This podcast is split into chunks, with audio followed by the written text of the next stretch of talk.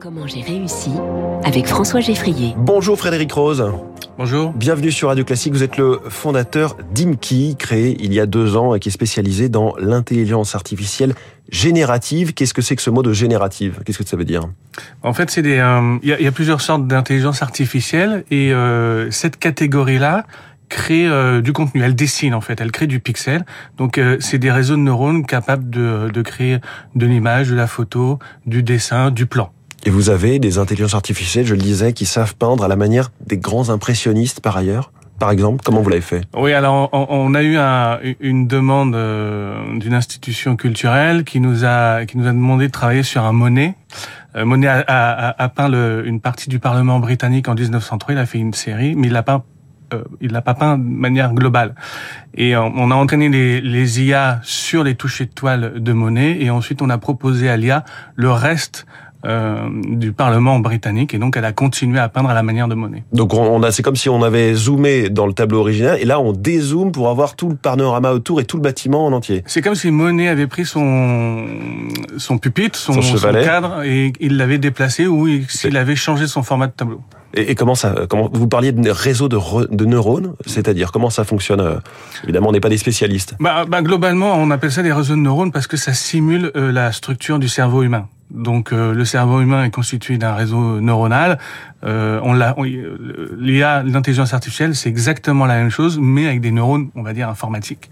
Et donc le système de compréhension de, de l'algorithme est très très proche de celui de, du cerveau humain. Et dans les faits, vous entraînez cette, cette intelligence artificielle, ce réseau de neurones, vous l'entraînez à, donc à reconnaître cette peinture de Monet ou à reconnaître d'autres et à comprendre et pour pouvoir ensuite faire elle-même ce genre de ce genre de dessin, ce genre de coup de pinceau. Exactement. En fait, euh, c'est comme un enfant à qui on montre plein de maisons. Et à un moment donné, on lui demande de dessiner une maison. Il va vous faire un carré avec un triangle pour sy- symboliser le toit, euh, ou les fenêtres avec des petits carrés. Ben, en gros, l'enfant a compris le schéma de la maison et donc il est capable de le reproduire à l'infini.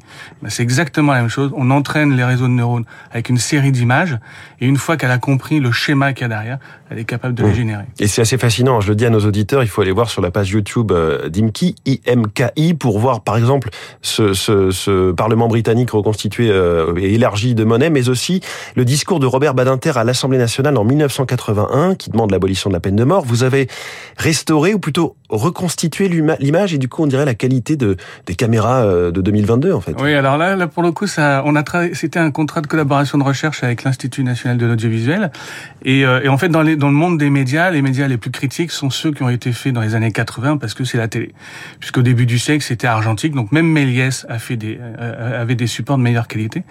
Et en fait, quand on a utilisé l'intelligence artificielle et qu'on a entraîné sur des bas d'inter de meilleure qualité, donc il y avait des, des, des archives de de meilleure qualité, en fait, elle a reconstitué le discours, mais il était trop bien fait. C'est-à-dire qu'en fait, on perdait. La qualité était tellement bonne qu'on perdait la notion d'archive. Et comment vous, alors, donc vous avez redégradé euh, votre vidéo Bah non, non, on a, on a arrêté. on a arrêté parce que même Lina était bluffée et ils nous ont dit bon bah euh, c'est super. Le problème c'est que le grand public risque de, comme nous, on- Oui. c'est difficile d'accepter une archive qui a qui a pas ce grain, ce piqué. Alors c'est bien de la de la- de l'améliorer, de la restaurer, mais de là à la quasiment la transformer en quelque Oui. chose d'autre, c'est autre chose. Faut qu'on puisse reconnaître, mais sans que ça fasse trop film ou image de Ouais, synthèse. euh, c'est ouais. c'est des accès psychologiques à l'image. Et alors dites-nous à quoi ça sert, parce que tout ça n'est pas un, un loisir, on imagine aussi que ça coûte un petit peu d'argent d'ailleurs de produire ces images.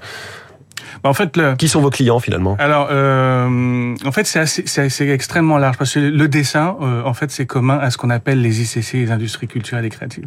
C'est-à-dire que le design objet, l'architecture, l'urbanisme, euh, l'ingénierie technique, euh, la- le jeu vidéo, les médias, la publicité passent tous par du dessin. D'ailleurs, tous les gens qui travaillent là-dedans, à 70%, sont issus d'écoles d'art, d'écoles de beaux-arts, etc.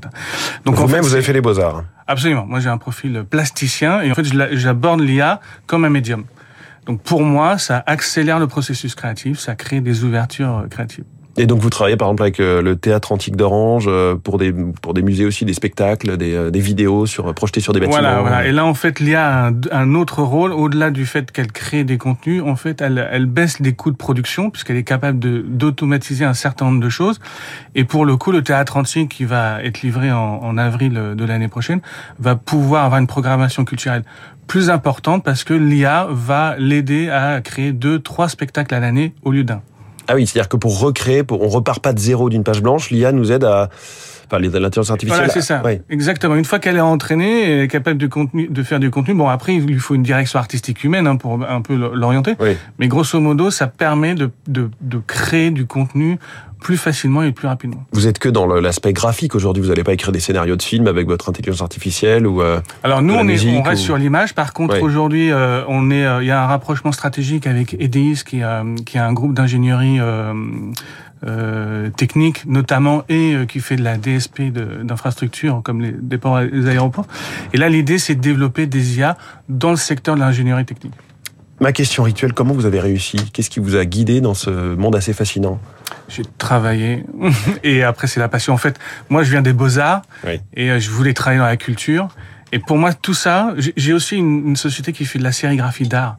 Et euh, pour moi, l'IA et la sérigraphie, c'est c'est- c'est la même chose. Voilà, la passion technique, euh, industrielle et créative, euh, de l'art, tout ça au service des musées, des, des institutions culturelles, c'était passionnant. Merci beaucoup. Merci à vous. Frédéric Rose, le fondateur d'IMKI, je le redis, IMKI pour ceux qui voudraient aller voir les, les vidéos sur votre page YouTube. Invité ce matin de Comment j'ai réussi. Très bonne journée à vous. On va parler de la planète dans un instant et de ces lampadaires dont la ville d'Agen va s'équiper, des lampadaires euh, solaires. 6h50.